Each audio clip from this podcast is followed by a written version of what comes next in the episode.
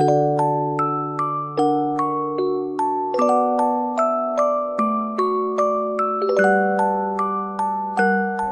朋友们好，我是你们的月亮姐姐。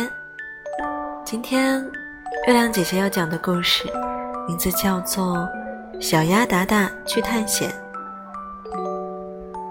小鸭达达想要成为探险家，于是他背起背包，开始了探险之旅。路上，他看到了五颜六色的树叶、漂亮的鹅卵石。柔软的棉花，于是他把它们都放进了背包里。可是，达达来到一片树林，树林里到处都是红色、橙色、黄色、绿色的树叶，看起来美丽极了。达达非常喜欢，他把好多落叶都装进自己的背包中。背包重了很多。达达路过一条小溪，小溪边上摆满了圆溜溜的鹅卵石，鹅卵石五颜六色的，拿在手上光滑极了。达达舍不得放下这些漂亮的石子，就捡了许多放进包里，肩上的包又加重了。达达要经过一片棉花地。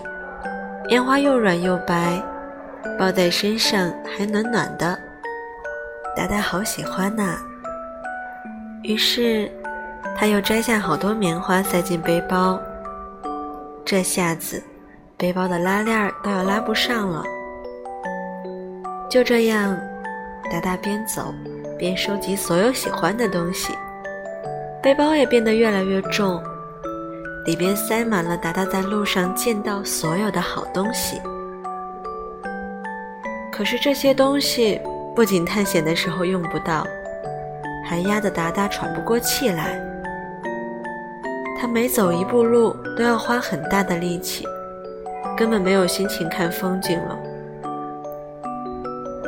一天，达达背着大背包，摇摇晃晃来到一条小河边上。河对岸是一片美丽的村庄，达达很想去看一看，于是他深吸一口气，跳下小河，准备游过去。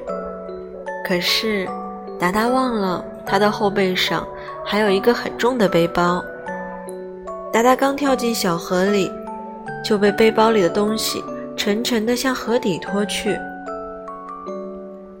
幸好正在捕鱼的鹅大叔赶了过来。救了达达，把背包也捞了上来。达达终于明白，有些东西虽然漂亮，可是如果自己根本不需要，那么它们就一点用处都没有。不仅不会让自己快乐，没准儿啊，还会带来麻烦呢。于是，达达把路上收集到的所有东西，都送给了村里的居民们。